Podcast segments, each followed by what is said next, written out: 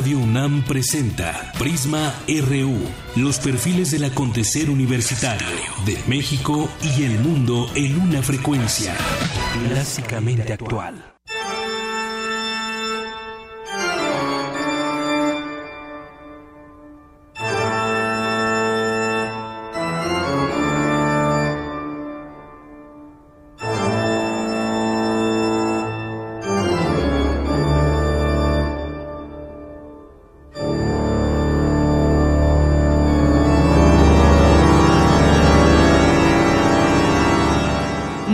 Tardes, soy Yanira Morán, bienvenidos sean todos ustedes y así arrancamos hoy con esta música de Johann Sebastian Bach y qué mejor que nuestra querida Dulce Wed nos platique un poquito de lo que ha significado en el mundo de la música.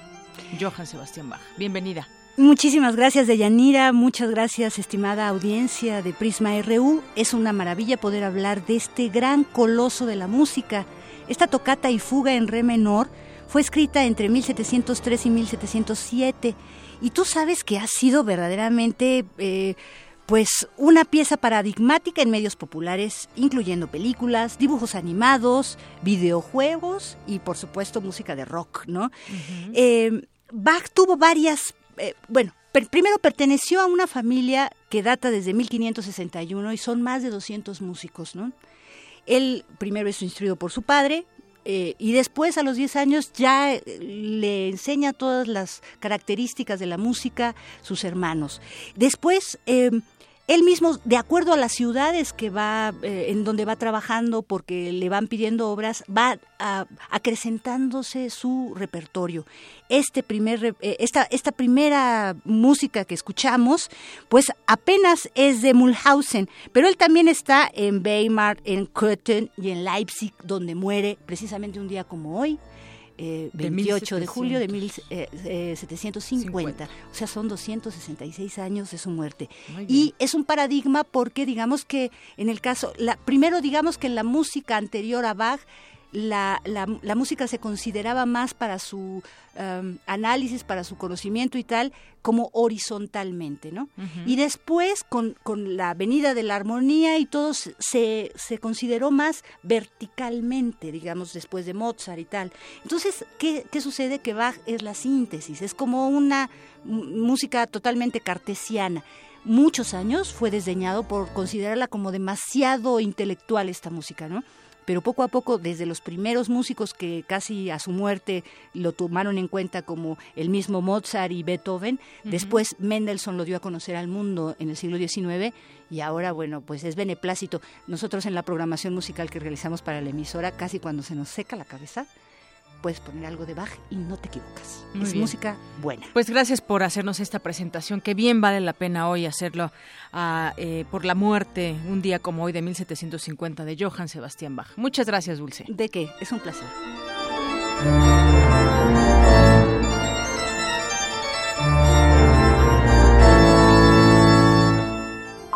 Portada RU.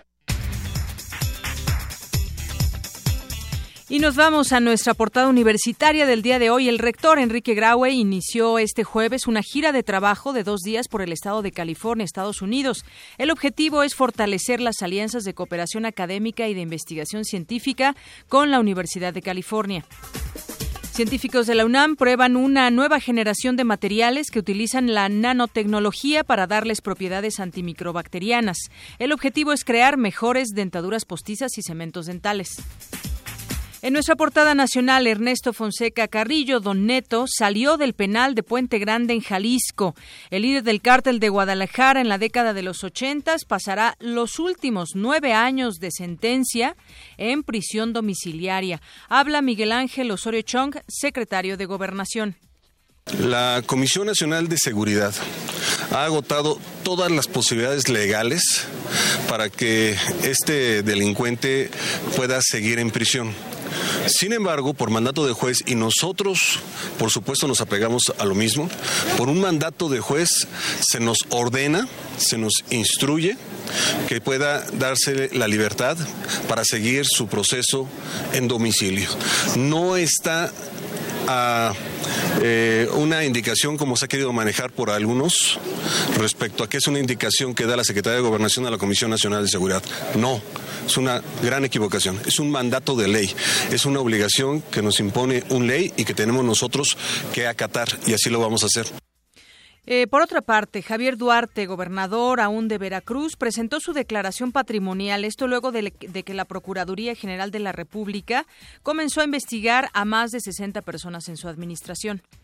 No tengo propiedades en el extranjero y tampoco bienes inmuebles fuera de la ley. Toda mi vida me he conducido por el lado de la legalidad y la transparencia mi familia es ampliamente conocida en la tierra donde me crié, donde nació mi esposa, y no ocultan nada ante la sociedad. Pues como lo escucha. Además dice que solamente tiene dos casas, que tiene cuentas que ascienden a un total de dos millones de pesos y dice que pues toda su vida se ha conducido en ese sentido. El caso es que las cuentas no cuadran en Veracruz. Por su parte, Roberto Gil Suart, presidente de la Cámara de Senadores, pidió a la Suprema Corte de Justicia de la Nación acelerar, acelerar el análisis de las acciones de inconstitucionalidad contra las reformas aprobadas por los congresos de Veracruz, Chihuahua y Quintana Roo en materia anticorrupción. José Narro Robles, secretario de Salud, negó que la universalización de los servicios de salud pública implique privatización. Algunos han llegado a decir que la ley ya está en curso y absolutamente no hay ningún cambio, que estén tranquilos, no hay ningún, ningún interés de privatizar servicios, sí lo hay de fortalecer el sentido público. Por su parte, José Reyes, titular del ISTE, aseguró que las instituciones públicas del país mantendrán su carácter gratuito. Se dejó correr el rumor de que la universalización de los servicios implica la privatización de los mismos. Falso. No hay nada más falso que esto. El ISTE y las instituciones de seguridad social del país son y seguirán siendo públicas, gratuitas por otra parte, Erubiel Ávila, gobernador del Estado de México, anunció la suspensión por tiempo indeterminado de las fotomultas que se aplicaban desde octubre. Escuchemos. A quienes se expresaron en contra de las fotomultas o del programa Límite Seguro, los invito también para que así como hicieron uso de este gran poder que son las redes sociales, ahora los invito para que hagamos equipo, para que trabajemos por la prevención de accidentes de tránsito y que el límite seguro sea un acto de autoconciencia desde octubre de 2015. Y es que finalmente, como decías, Néstor, lo doblaron las redes sociales a Erubiel Ávila. Y el exgobernador de Nuevo León, Rodrigo Medina, consiguió un amparo para no asistir a la audiencia que se realizaría este jueves. El priista está acusado, otro más de los priistas acusados, de irregularidades en tres comités y consejos estatales por un monto de 3.600 millones de pesos. Los 18 alcaldes de los tres barrios de San Juan Chamula, Chiapas, entregaron el bastón de mando a Mateo Gómez como nuevo presidente municipal en sustitución de Domingo López, quien fue asesinado. A un día de que se registrara el asalto a una unidad de transporte público, en Tláhuac, en el que murió un pasajero y nueve personas resultaron lesionadas, la policía capitalina implementa un operativo en la zona. Y en Economía y Finanzas, por primera vez en seis años, la Comisión Federal de Electricidad logró reportar resultados positivos. En el primer semestre del año logró tener una utilidad neta de 106.846 millones de pesos. Luis Robles Miaja, presidente de la Asociación de Bancos de México, indicó que no es válido pretender tener conversaciones y simultáneamente afectar la educación. Advirtió que el país no puede ser rehén de unos cuantos. Eso se denomina simplemente extorsión, misma que es inaceptable. Ya basta. El bienestar del país no puede ser rehén de intereses cuestionables de unos cuantos. Señor presidente, considero que esta reflexión es compartida por la iniciativa privada, por muchas organizaciones civiles y por gran parte de la sociedad mexicana. Bueno, pues se refiere a la y es que hay un pronunciamiento muy fuerte de la iniciativa privada contra eh, pues los bloqueos y todo lo que ha detenido, dicen en algunas zonas, la economía. En más información, Jaime Serrapuche, exsecretario de Comercio, consideró que México debe agregar al Tratado de Libre Comercio de América del Norte temas como el comercio electrónico y medidas anticorrupción. Pemex anunció a los empresarios gasolineros que el litro de gasolina subirá 50 centavos en su precio a partir del primero de agosto. Juan Enrique Velázquez, director del Infonavit, puso en marcha el programa Mejoravit, eh, a través del cual los derechohabientes podrán adquirir recursos para ampliar o modificar su vivienda. En información internacional, el presidente Barack Obama dijo que las elecciones de noviembre próximo serán fundamentales para Estados Unidos, por lo que Hillary Clinton es la persona más calificada para ser presidenta. Y solo hay un candidato que cree en ese futuro, que ha dedicado su vida a ese futuro, una madre y abuela que haría cualquier cosa para que nuestros hijos prosperen, una líder con planes reales para romper barreras y techos de cristal y aumentar las oportunidades de cada estadounidense. La próxima presidenta de los Estados Unidos, Hillary Clinton para ser presidente de los Estados Unidos. Y en más información, François Hollande, presidente de Francia, anunció la creación de una Guardia Nacional para combatir al terrorismo. Angela Merkel, canciller alemana, afirmó que los refugiados que cometen ataques terroristas en su país se burlan de la nación que los acogió. En Arte y Cultura, el Universum, Universum, Museo de las Ciencias, presenta la exposición Reviviendo a los dinosaurios de los fósiles a la expresión viva, la cual está integrada por 46 piezas. Y en más de lagartos gigantes fue descubierta en Bolivia una huella de 1.2 metros de diámetro de uno de los mayores dinosaurios que poblaron Sudamérica en el periódico, perdón, en el periodo Jurásico. Y en nuestro Serpazo RU tendremos entrevista con Alejandro Palacios, Picolín, portero de los Pumas. El Atlético Nacional, campeón de la Copa Libertadores de América. Es el campeón. Y hoy la selección eh, olímpica de fútbol se enfrentará a Argentina en juego de preparación rumbo a Río 2016. Y el primer contingente de deportistas mexicanos ya está en Río de Janeiro. Campus RU. Una con 16 y que pasa nuestro campus RU. Los bloqueadores tienen una gran función en nuestra vida cotidiana, deberían tenerlo. Sin embargo, pueden también afectar al medio ambiente. Vamos a escuchar esta información con mi compañero Isaí Morales. Adelante, Isaí. Buenas tardes, Deyanira, auditorio. En temporada vacacional como el verano, el empleo de cremas, bloqueadores, sprays y demás productos para proteger la piel tienen alta demanda.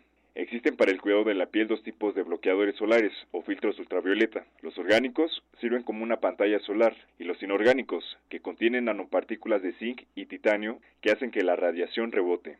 Gabriela Rodríguez Fuentes, investigadora de la Facultad de Química de la UNAM, expresó que las altas concentraciones y el uso inadecuado de los mismos altera los ecosistemas marinos.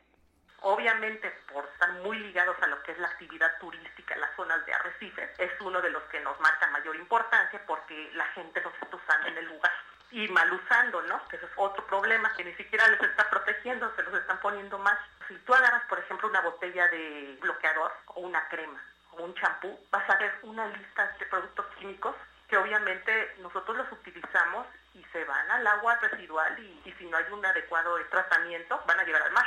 Adscrita a la Unidad Académica de Ciencias y Tecnología de la UNAM en Yucatán, la investigadora señaló que la oxibenzona, el octilsalicilato y el octinoxato, componentes de los bloqueadores o filtros orgánicos, perturban el sistema andrócino de algunos peces y producen blanqueamiento de los corales. Se ha documentado también su presencia en la leche materna y la orina de los humanos, aunque no se han encontrado implicaciones consistentes y directas en la salud de las personas. Actualmente se continúa estudiando esta posibilidad. Debemos considerar la importancia de aplicar correctamente las cremas solares para reducir el impacto en los ecosistemas acuáticos y disminuir su transferencia al agua. Hasta aquí la información. Buenas tardes. Gracias, Isaí. Muy buenas tardes. En más información, la hepatitis es una enfermedad silenciosa que de no atenderse puede provocar cáncer y cirrosis. Mi compañera Cindy Pérez nos tiene la información. Adelante, Cindy. Muy buenas tardes, Deyanira y auditorio de Prisma RU. De acuerdo con la Organización Mundial de la Salud, cada año mueren 1.4 millones de personas a causa de enfermedades hepáticas virales. En nuestro país, se calcula que el 70% de las personas infectadas no recibe un tratamiento adecuado porque ignoran su padecimiento. Se trata de una inflamación del hígado provocada, en la mayoría de los casos, por una infección producida por cinco virus principales, A, B, C, D y E. Los más peligrosos son los tipos B y C, pues pueden derivar en cirrosis o cáncer. En el marco del Día Mundial contra la Hepatitis, que se conmemora este 28 de julio, el académico de la Facultad de Estudios Superiores Iztacala, Juan Pablo García Acosta, señaló que algunos de los síntomas característicos son cansancio, dolor de cabeza, ictericia y fiebre. Hay hepatitis como la hepatitis A y la E que se contraen básicamente a través de la ingesta de, agua contaminada. Otro tipo de, hepatitis como la hepatitis B, la hepatitis, se contraen básicamente a través del contacto de fluidos corporales, sangre, semen. La sintomatología es muy parecida en, todas, sin embargo la agresividad es lo importante, es lo que marca la diferencia. Hay hepatitis un poco más ligeras como la hepatitis A, que realmente se autolimita, el organismo echa a andar sus mecanismos de defensa y controla el problema, pero hay hepatitis más severas como la B o la C, que, no es solamente la agresividad de sus síntomas, sino el riesgo de que se complique y se convierta en un problema crónico con alteraciones y fallas pues para el resto de la vida. En entrevista para Radio UNAM,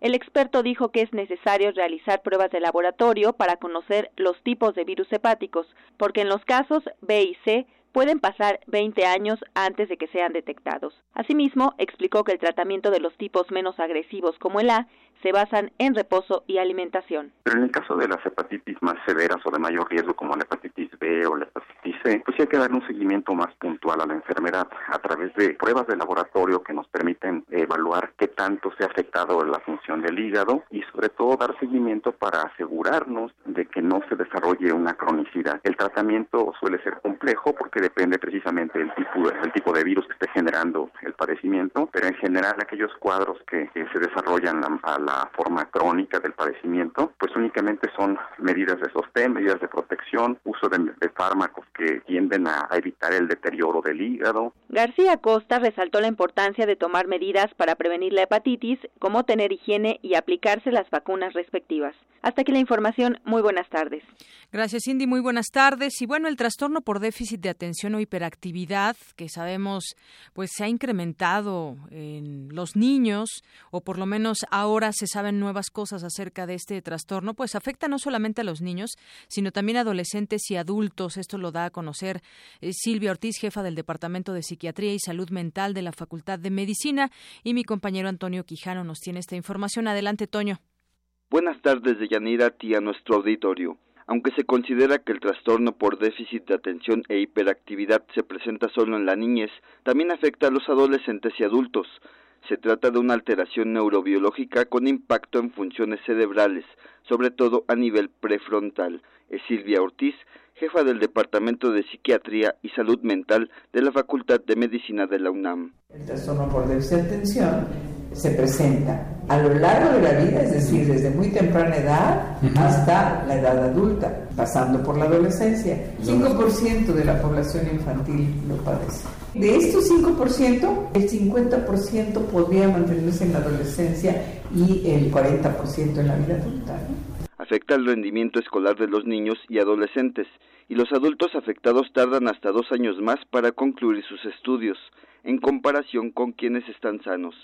La especialista dijo que es importante su detección temprana a fin de evitar complicaciones como deserción escolar, consumo de tabaco, alcohol y drogas, embarazos tempranos, trastornos de conducta social, así como violación a reglas y leyes.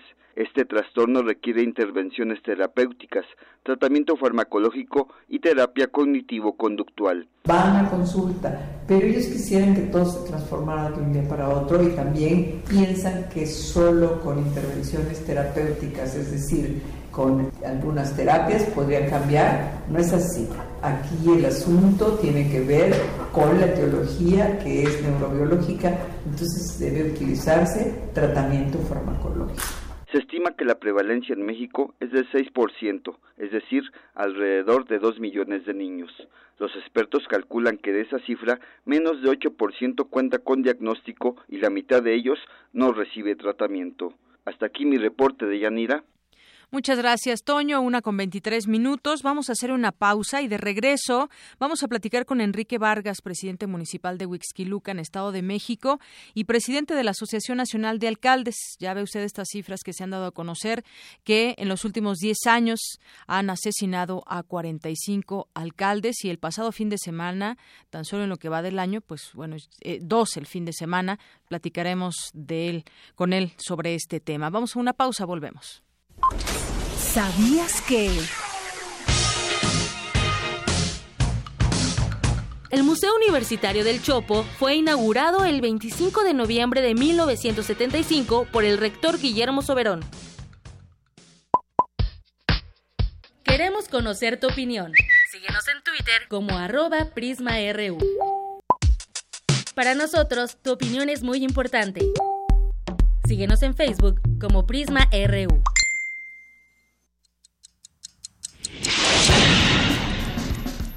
Primer movimiento. También un espacio para niños. Es la versión que hicieron los rusos en su momento del libro de Emil Winnie Pooh. Por ahí anda, en YouTube está la letra y está la caricatura, que no tiene absolutamente nada que ver con esa cosa melcochosa y bien portada que nos dio Disney. Pues venga, niños de primer movimiento, ahí les va con mucho gusto. Winnie Pooh en ruso con los coros del ejército.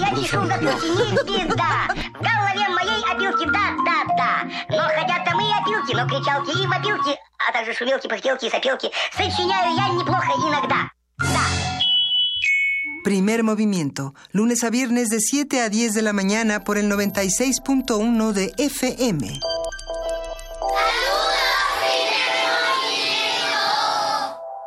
Radio UNAM. Los sonidos se mezclan, coinciden, engendran música para la vida.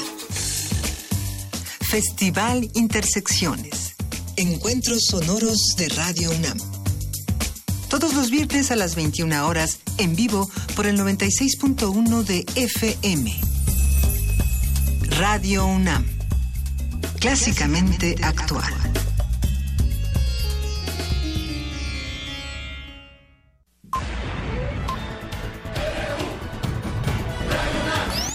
Prisma RU. Con Deyanira Morán.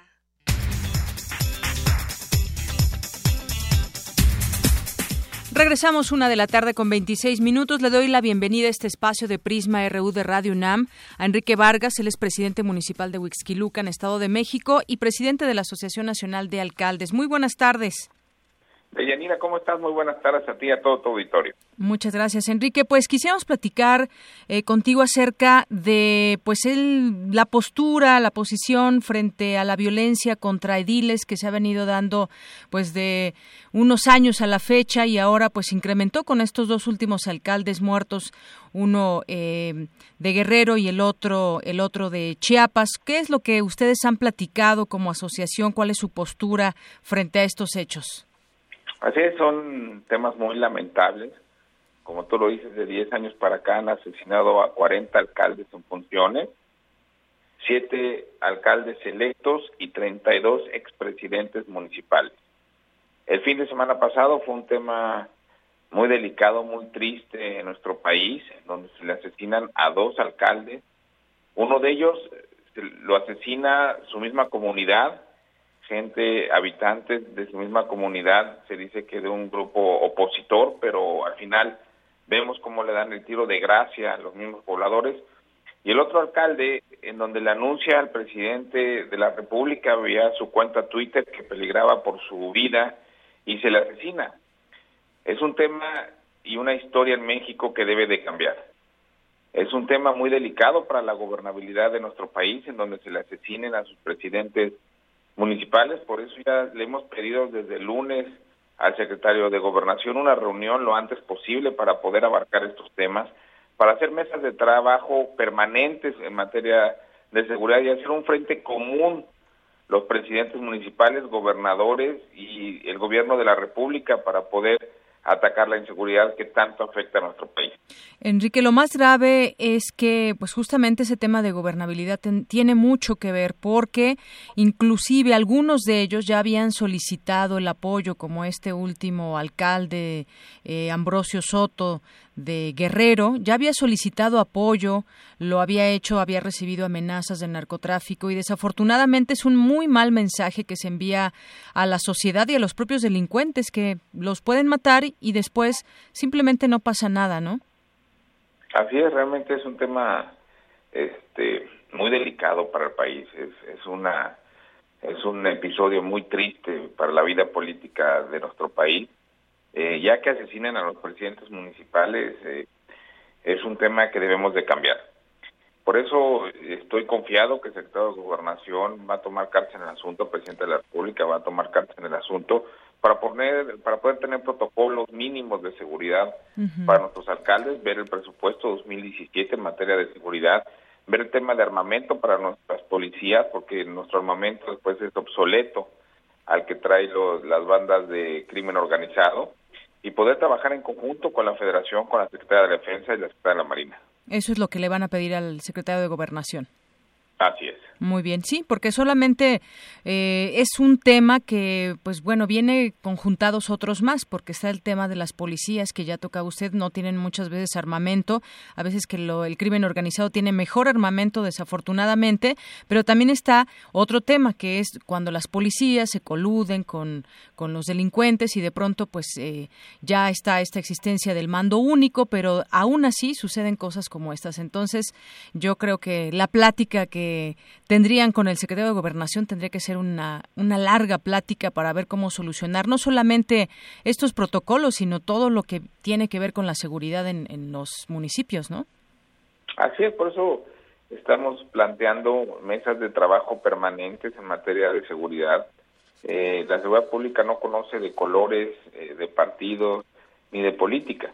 Tenemos que trabajar en conjunto, estamos llamando a los alcaldes a hacer este frente común a nivel nacional en materia de inseguridad para poderle dar a los ciudadanos el principal reclamo que es la seguridad. Es el, principal reclamo de todos los ciudadanos. Cuando salimos los presidentes municipales es lo que nos exige la seguridad para todas nuestras familias. Así es. Bueno, pues le doy las gracias por esta plática aquí en Prisma RU de Radio UNAM. Enrique Vargas, presidente municipal de Huixquilucan, Estado de México y presidente de la Asociación Nacional de Alcaldes. Muchas gracias. Deyanira, muy buenas tardes, quedan sus órdenes. Muchísimas gracias. Muchas gracias. Bueno, pues ahí está este tema. Y muy rápidamente, pues... Eh, vigilan a Doneto con cámaras, cuatro policías y un brazalete electrónico. Estará permanentemente vigilado con este brazalete. Estará cumpliendo 10 años que le faltan de su condena y, pues bueno, ya fue trasladado a esta prisión domiciliaria que ya se había anunciado. Y bueno, Javier Duarte, dice que tiene ingresos anuales por cargo público por un monto de dos millones doscientos setenta y dos mil pesos, un menaje de casa por quinientos quince mil pesos, obras de arte por doscientos cuarenta mil, joyas y monedas por dos millones cincuenta mil pesos, que fueron una donación de su suegra, y pues nada más, y en sus cuentas ah, tiene dos millones. El caso es que hay una acusación que pesa en su contra porque no se habla de solo, solamente estos millones que él dice tener solamente producto de su trabajo, sino hay una cuestión eh, muy grande en cómo deja las arcas del gobierno y en donde se le hacen imputaciones directas que ya tendrá que ir contestando. Y bueno, hablando del Estado de México, robos y asesinatos de pasajeros, calvario cotidiano. En Estado de México y en la Ciudad de México también hubo por ahí el día de ayer, eh, le comentábamos al principio de esta emisión lo que sucedió allá en Tláhuac, donde muere una persona y pues los heridos se los tuvo que llevar el chofer. Eh, esto está sucediendo también en la Ciudad de México, pero en el Estado, según el Sistema Nacional de seguridad, en 2015 se denunciaron ante el Ministerio Público 1.455 asaltos a unidades de pasajeros y de carga y este año suman 680 nada más. Y las que no se denuncian, porque todas las, las quejas que hay, no todas se denuncian. Y bueno, pues nos vamos como todos los días con el Vox Populi, que Prisma RU salió a las calles a preguntarles a ustedes, a la gente que tiene una opinión que expresar. ¿Creen que la pobreza haya disminuido como dice el gobierno y luego todo lo que sucedió con el INEGI? Bueno, pues ya no ya no sabemos exactamente qué pensar. Vamos a escuchar.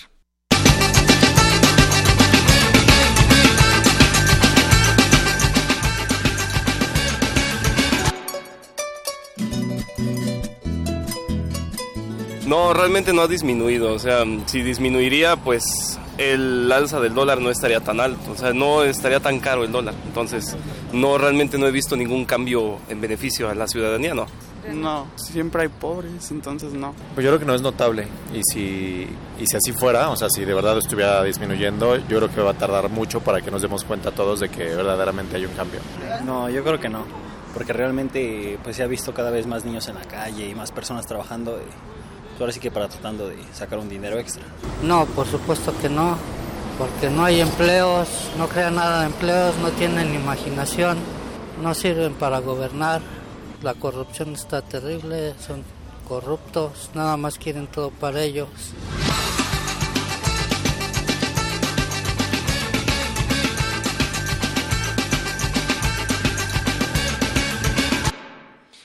Bueno, pues eso es lo que nos dijeron y pues habrá que conocer también la opinión de la gente acerca de este nuevo aumento al precio de la gasolina. Apenas acaba de aumentar, bueno, pues otra vez. Y eso pues tiene que ver con los índices de, pobreza. Bueno, y le doy la bienvenida a este espacio al doctor Adolfo Sánchez Almanza. Él es investigador titular en el Instituto de Investigaciones Económicas de la UNAM. Doctor, bienvenido, buenas tardes. Muy buenas tardes. Bueno, pues ¿cómo ve usted? En este 2015 no tendremos, no podremos conocer estas cifras de pobreza, dado eh, pues algunos cambios que eh, pretendía hacer el INEGI, que no estaban eh, de acuerdo con o conjuntados, trabajados juntos con el Coneval, y que finalmente pues no podremos conocer estas cifras. No hay todavía una fecha en la que se pueda conocer o se prevea que se den a conocer las cifras para 2015. Desde su punto de vista y su análisis, ¿cómo ¿Cómo ve este tema? Porque es un tema también de, confianza que creamos que estas eh, dependencias pues hacen bien su trabajo y nos dicen pues cuántos números de pobres hay y esto sirve para muchas más mediciones. Así es. Mire, la información estadística que genera INEGI como las obligaciones de ley que tiene Coneval pues son muy importantes porque tienen implicaciones de política pública, implicaciones sociales y económicas. Eh, entonces lo que ellos miden se traduce en políticas, en programas, en acciones, en distribución de presupuesto, por eso son muy importantes. Además de esta percepción que tiene la misma población respecto a sus condiciones de vida. Entonces sí es una pena lo que pasó porque la verdad es que estos cambios que, instrumentó el INEGI eh, pensando de buena fe que lo hizo precisamente para captar mejor la información, pues tienen un sesgo, porque la captan en los hogares más pobres, por eso repitieron en el operativo eh, en los hogares que eran sospechosamente bajo los ingresos declarados, fueron a, hacer otra visita para obtener mejor la información. Y, y, efectivamente obtuvieron más datos. El problema es que no es parejo. El problema es que solo lo aplicaron a los deciles más bajos, o sea, los más pobres, pero no lo hacen con clase media y con los ricos. Y ese eh, procedimiento ya tiene un sesgo. Por esa razón es que cuando revisamos los datos que ofrece el módulo de condiciones socioeconómicas de este 2015, el decil 1 aumenta 37% sus ingresos y fíjese que ese incremento de 37 es 13% más que el segundo decil, que es el que le sigue en pobreza, y se supone que su ingreso laboral creció 52%. Entonces, eso no es consistente. Eh, digamos que si, si utilizáramos la comparación 14-15, ya lo dijo el INEGI que no son comparables, pero por eso cuando uno revisa los resultados, pues es que no es lógico. Tenemos una economía que no crece más allá del 2.4, hay subempleo, hay empleo informal, hay precariedad, hay desempleo, y no se puede explicar el ingreso de los más pobres por trabajo. Claro. Ese es un primer punto. La otra podría ser el ingreso por transferencias, que ahí tienen eh, que ver las remesas o las pensiones o los programas sociales. Y efectivamente las remesas han sido altas andamos en más de 20 mil millones de dólares al año, pero no todas llegan a los pobres. Lo que puede ser que llegue sean programas sociales, pero eso requeriría una medición específica del efecto de los programas sociales por transferencias monetarias a los hogares más pobres, pero eso no se ha hecho. Así es, doctor. Dice, bueno, es, ahora va a haber un grupo técnico que va a revisar el módulo de condiciones socioeconómicas, que el famoso MCS, un instrumento eh, que elabora el INEGI, que mide el ingreso de los hogares. Justamente todo esto que nos platicaba y además, pues hay cuestiones estadísticas muy puntuales que deben tomarse en cuenta. Así que mañana íbamos a conocer este eh, este estudio. Finalmente, pues no sabemos para cuándo, pero queríamos conocer también, justamente, eh, como un experto nos podría nos podía explicar cuál era este sesgo y cuál está el error. Creo que queda muy clara esta explicación y pues ya cuando den a conocer esas cifras que no sabemos cuándo, pues podemos seguir platicando si le parece bien para pues que nos dé su análisis de los resultados. Eh, sí, como no, con gusto, sobre todo esperando los resultados de la próxima NIG la de 2016, porque esa sí puede ser comparable. Pero además, lo, la situación estructural del país es muy clara. La desigualdad se mantiene en un nivel enorme y algunos estudios del propio INEGI han demostrado que el, el aumento en el coeficiente de Gini pasaría de punto 44 a, a punto 63 si utilizamos las bases tributarias. O sea, los datos que da el SAT más cuentas nacionales, que eso es lo que hay que hacer porque las encuestas de ingreso-gasto y como estos módulos, pues son parciales, están truncadas, no tienen la información completa de los ingresos del país. Entonces, sí hay que mejorar la medición y, y, ahí hay que pedirle al SAT que transparente sus lo que sería la base tributaria sin tener obviamente los problemas de confidencialidad. Es decir, hay que respetar la confidencialidad, pero hay que liberar los datos para poder hacer análisis más objetivos. Pero la desigualdad y la pobreza en el país, casi en lo que varíe, es enorme, ¿no? Es un gran, gran problema social en el país. Casi, casi, más allá de los resultados o los cambios técnicos que se den, eh, el problema es enorme, ¿no? Claro, es un problema enorme y que pues esto es un indicativo, pero ya si se dan estos resultados, en eso se debería poner a trabajar el gobierno con todos los programas y todas las dependencias que se supone quieren bajar estas cifras de pobreza. Doctor, pues muchísimas gracias por haber conversado con nosotros hoy. Hasta luego, buenas tardes. Muy buenas tardes, doctor Adolfo Sánchez Almanza, investigador titular del Instituto de Investigaciones Económicas de la UNAM. Global RU.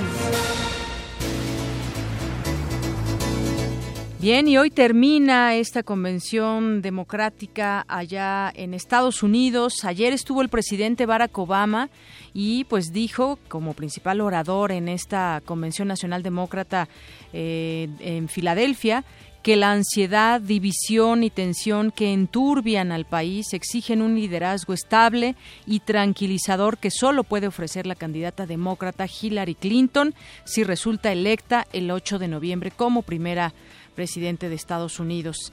Es parte de lo que dijo. Ella sabe lo que está en juego en las decisiones que toma nuestro gobierno, dijo Obama en su discurso de respaldo a Clinton. Y es por eso que puedo decir, dijo, con confianza, que nunca ha habido un hombre o una mujer más calificado que Hillary Clinton para servir como presidente de los Estados Unidos de América.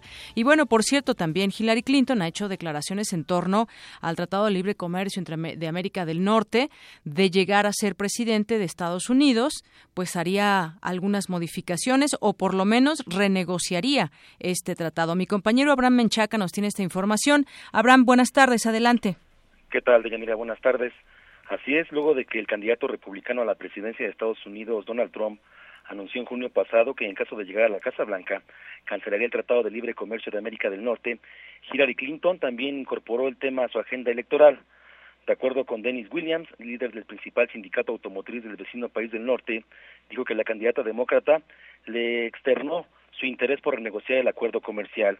Aquí en nuestro país, esta semana, los titulares de Relaciones Exteriores y Economía señalaron que el gobierno mexicano tiene la disposición para modernizar y actualizar el tratado. Escuchamos a la canciller Claudia Ruiz es importante eh, estar en la disposición de modernizar y actualizar este, este tratado y estaremos dispuestos a hacerlo si así lo plantean nuestros otros dos socios en este mecanismo. México reafirma su compromiso con la integración comercial, con seguir construyendo a Norteamérica como la región más próspera y competitiva del mundo y en ese sentido siempre eh, con la disposición de colaborar, encontrar espacios de coincidencia la vigencia y el alcance de este acuerdo comercial, nos habla el maestro Raúl Ignacio Morales Chávez de la Facultad de Estudios Superiores Aragón. Yo creo que Trump sería el aspecto extremo, porque a lo mejor él no buscaría renegociarlo, sino liquidarlo, que está contemplado en un momento dado dentro del tratado. Bajo esta idea concreta, yo creo que hay tres posibilidades que se puede establecer. Si Trump entra, no solamente lo va a querer renegociar, sino a lo mejor hasta va a querer la posibilidad de disolverlo, porque él dice que no quiere que las empresas se vayan a otros países, ¿no? donde la mano de obra es más barata. La segunda posibilidad es que el mismo Trump planteara una búsqueda, ¿sí? de no renegociar estos aspectos pero sí profundizar en la que se permita una mayor entrada de inversión norteamericana. Y la tercera posibilidad es la que plantea Hillary Clinton, ver algunos de los aspectos más problemáticos, como es el aspecto migratorio. Deyanira, al respecto, Silvia Núñez García, directora del Centro de Investigaciones sobre América del Norte de la UNAM, sostuvo que el Tratado de Libre Comercio podría ser modificado tras las elecciones presidenciales. Si Hillary Clinton está en la tesitura realmente de una reforma migratoria, podría impulsar, pero esto lo debería hacer el gobierno de México, estar preparando de manera muy cuidadosa un documento para que si se abre la renegociación del Tratado de Libre Comercio, se incorpore el tema de la movilidad laboral porque el tema migratorio quedó afuera, quedó afuera del Tratado de Libre Comercio y ahora el tema migratorio es uno de los, de los grandes debates en la relación de México con Estados Unidos. Cabe recordar que durante la cumbre de líderes de América del Norte que se celebró en junio, los mandatarios de Estados Unidos, Canadá y México defendieron el intercambio, integración y avances alcanzados a través del Tratado de Libre Comercio, que representa para nuestro país un ingreso de 430 mil millones de dólares anualmente. mira la información que tengo. Muchas gracias, Abraham. Buenas tardes. Buenas tardes. Perfil RU.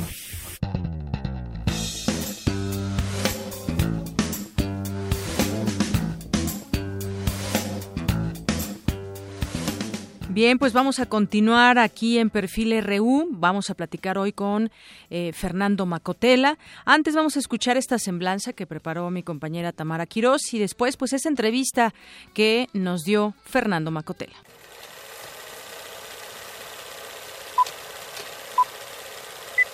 Fernando Macotela es licenciado en Derecho por la UNAM. Realizó estudios de posgrado en Ciencias de la Comunicación en la Facultad de Ciencias Políticas y Sociales y un seminario de guion cinematográfico en el Museo de Arte de Nueva York.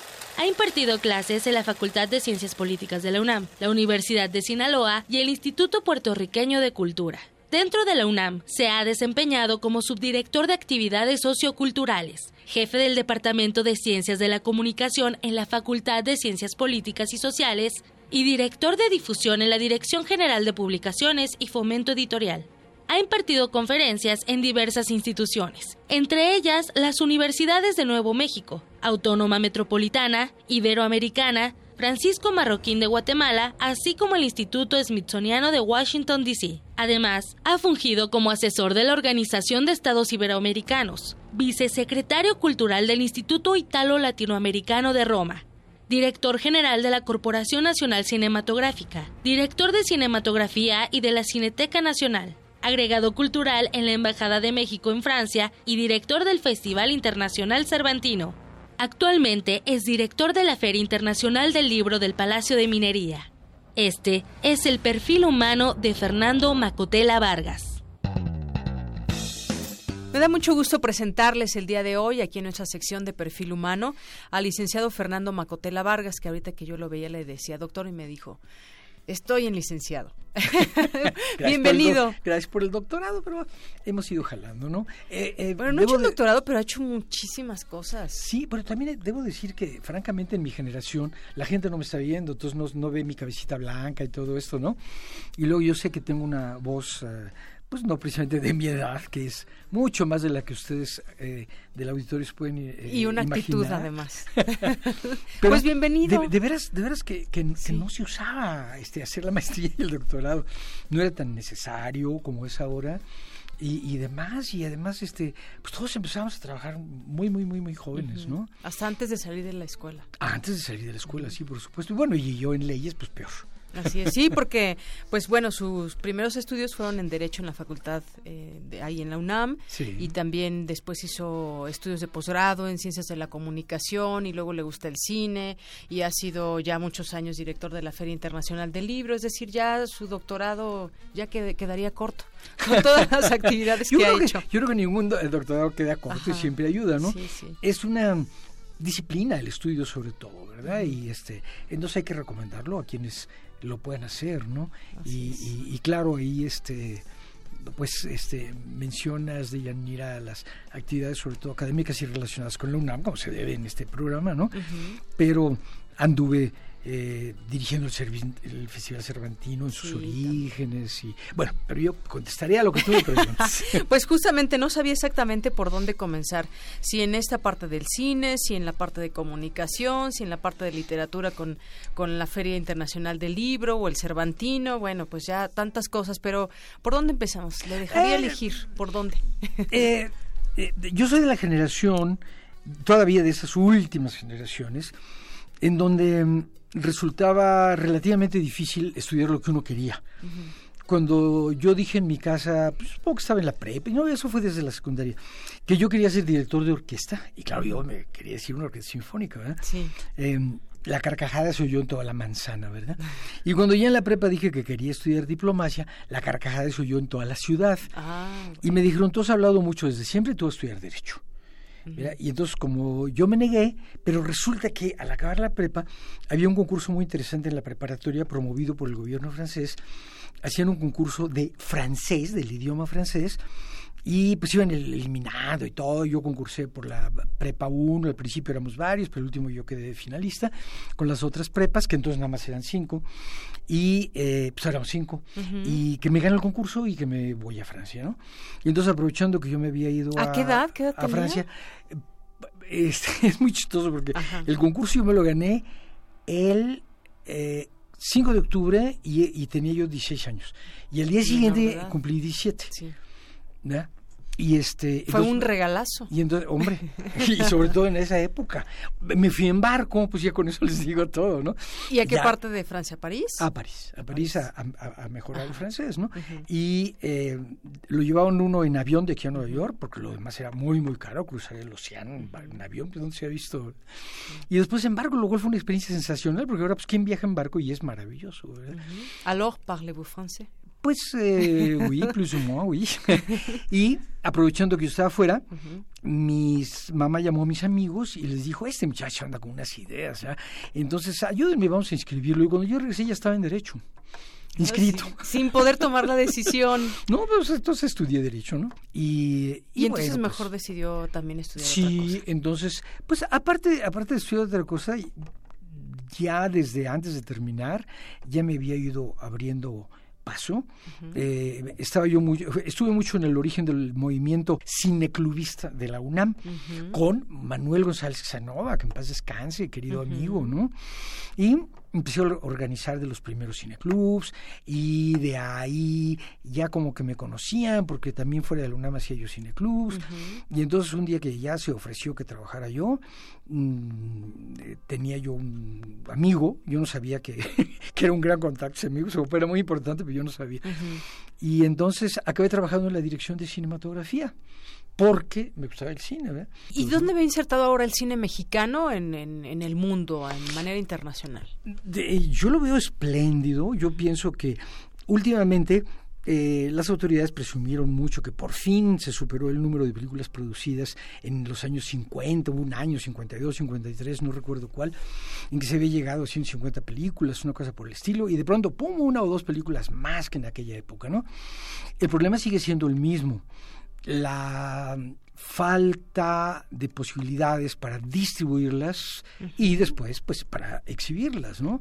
Entonces México yo pienso que ahora está siendo un porcentaje muy, muy importante de muy buenas películas, pero eh, vamos, el público no va a ver cine mexicano. ¿Hay alguna favorita que, que, tenga Fernando Macotela? No, no, mis películas favoritas realmente, he visto pues bueno, es muy obvio, ¿no? Sí, muchísimo. Tanto cine, tanto cine, que mis películas favoritas van cambiando casi semana con semana. ¿no? Pero si vamos a hablar del cine mexicano, pues la película que acaparó los, los Arieles con justa razón, eh, Las elegidas me impactó muchísimo, me gustó mucho, elegidas. pero cosa que dije primero me impactó porque la película es tan dura que eh, ya después del- de, la catarsis y todo eso, uno dice, oye, qué buena película. Pero cuando sale uno, sale uno mudo.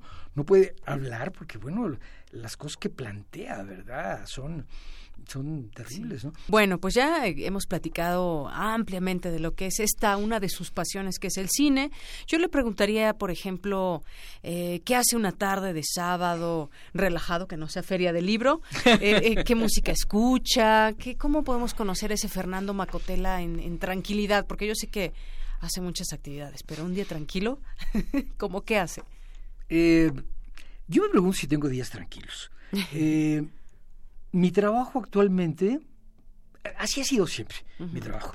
Pero ya en los últimos 15 años, vamos a decir, he llegado a un punto, eh, pero, pero espero que no lo malinterpreten porque, porque yo no sufro esa situación, así vivo contento, en que no puedo diferenciar cuando estoy trabajando y cuando me estoy divirtiendo. Mi trabajo me divierte y las cosas que hago por diversión, leer, Qué por maravilloso ejemplo, está eso, ¿verdad? ¿no? Porque hay, no- Eh, hay quien no ve el viernes para pues ya relajarse porque odia su trabajo. Entonces usted está en la gloria. Entonces, cuando el sábado si decido ponerme a leer, yo no sé si estoy trabajando o me estoy divirtiendo. En realidad son las dos cosas. Sí. Porque muchas de las cosas que leo sirven para mi trabajo en la feria del libro de minería, ¿no? Claro. Y eh, he, mm, caído en un vicio muy agradable. Mm, Yo nunca realmente vi televisión. Yo ¿Y ahora veía, menos? veía algunas películas en la televisión. No, ahora veo más, pero no es que no veo la televisión así nada más, ¿no? Vamos, no soy el que llega y se sienta a la televisión a ver qué encuentra, ¿no? No, me he vuelto como tanta, tanta gente mundial en el mundo, eh, un apasionado de las series de televisión. Muy bien, bueno, pues mañana tendremos la segunda parte de esta charla tan interesante con Fernando Macotela, así que no se pierda esta conversación el día de mañana. Zarpazo RU. Vámonos rápidamente a los deportes. Nos tiene una, una excelente entrevista, una gran entrevista con el Picolín. ¿Cómo estás? ¿Qué tal, Eric Deyanira? Morales, adelante. Deyanira, buenas tardes. Pues hoy estamos muy contentos aquí en Prisma RU porque tenemos en la línea telefónica a Alejandro Palacios. Él es portero de los Pumas del UNAM y pues te agradecemos mucho tu tiempo, Alejandro. Buenas tardes, te habla Eric Morales. ¿Cómo estás? Hola, buenas tardes, bien, bien, bien, gracias. Aquí con el gusto de saludarlos, eh, Eric y Deyanira, con todo el gusto. Gracias, pues los Pumas han iniciado bien el torneo, en las primeras dos jornadas no han recibido gol y tú has sido parte fundamental de ello. Sin embargo, y quitando el autogol contra Chivas, tampoco se ha marcado. ¿Cómo evalúas el desempeño del equipo en estas dos jornadas, Alejandro? Bueno, este, pues en cuanto a números, yo creo que yo creo que ha sido un buen inicio. Eh, cuatro puntos de seis, no no es no es malo. Eh, también de los rivales que hemos tenido enfrente, en el primer partido tuvimos a Chivas y en el segundo a Cruz Azul.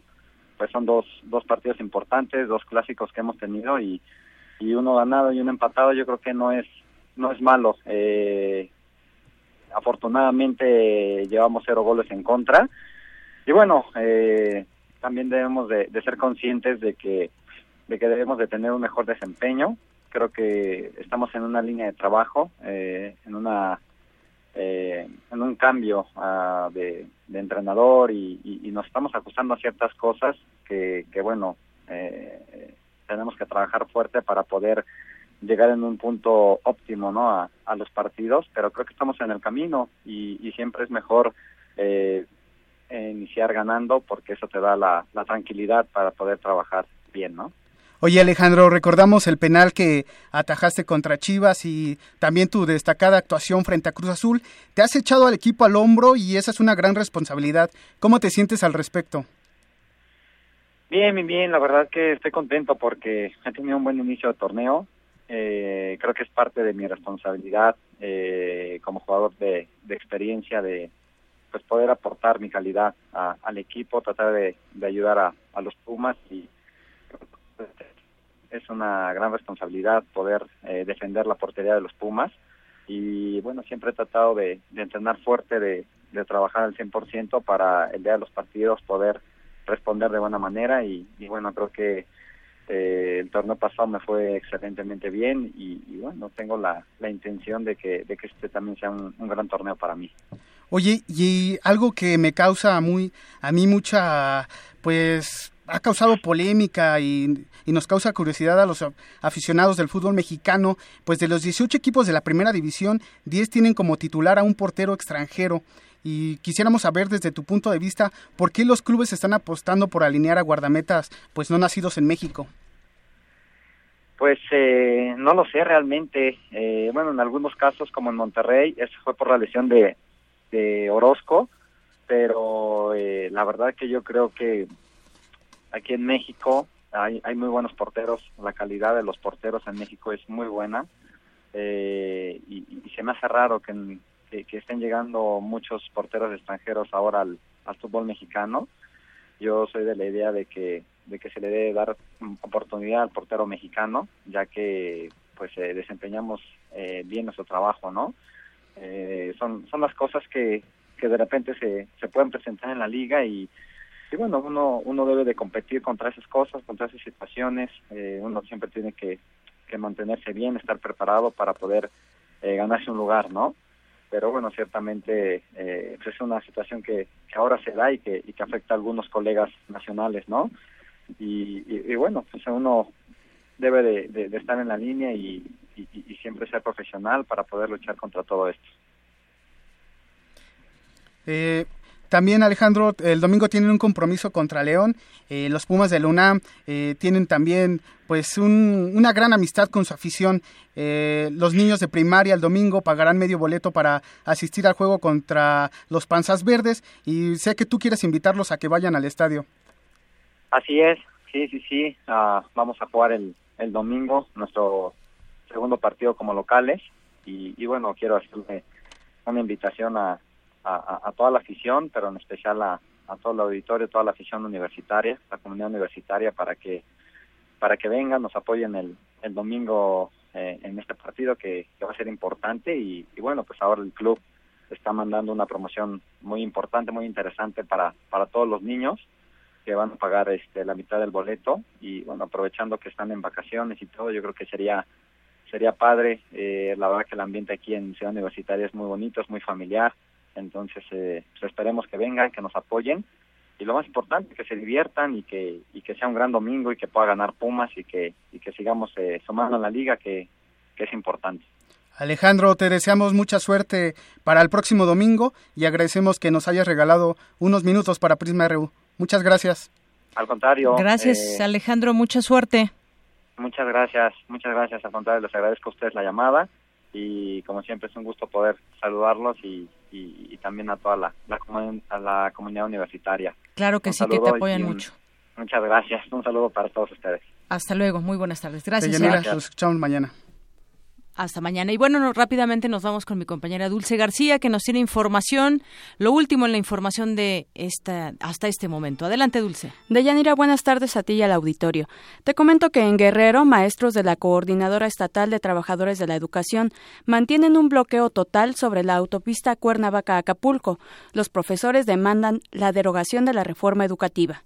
Y en Michoacán, la Procuraduría General de Justicia del Estado informó que un grupo de hombres armados atacó este jueves a elementos de la Policía Federal División de Caminos. Un agente murió. Y el volcán Colima el volcán de Colima exhaló una columna de gas y bajo contenido de ceniza que ascendió a 1.5 kilómetros y fue empujada por el viento hacia el oeste, según informó el Coordinador Nacional de Protección Civil, Luis Felipe Puente. Es la información hasta el momento de Yanira. Muchas gracias, Dulce, y muchas gracias a usted por habernos acompañado hoy aquí en Prisma RU de Radio UNAM. Lo esperamos mañana en punto de la una.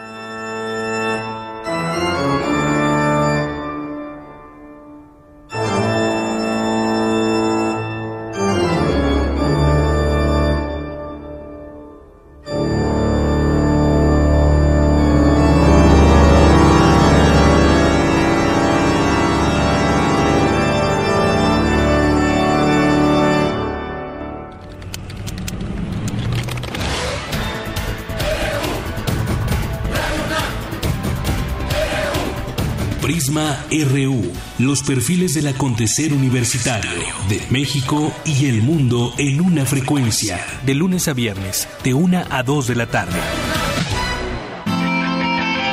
Radio UNAM, clásicamente informativa.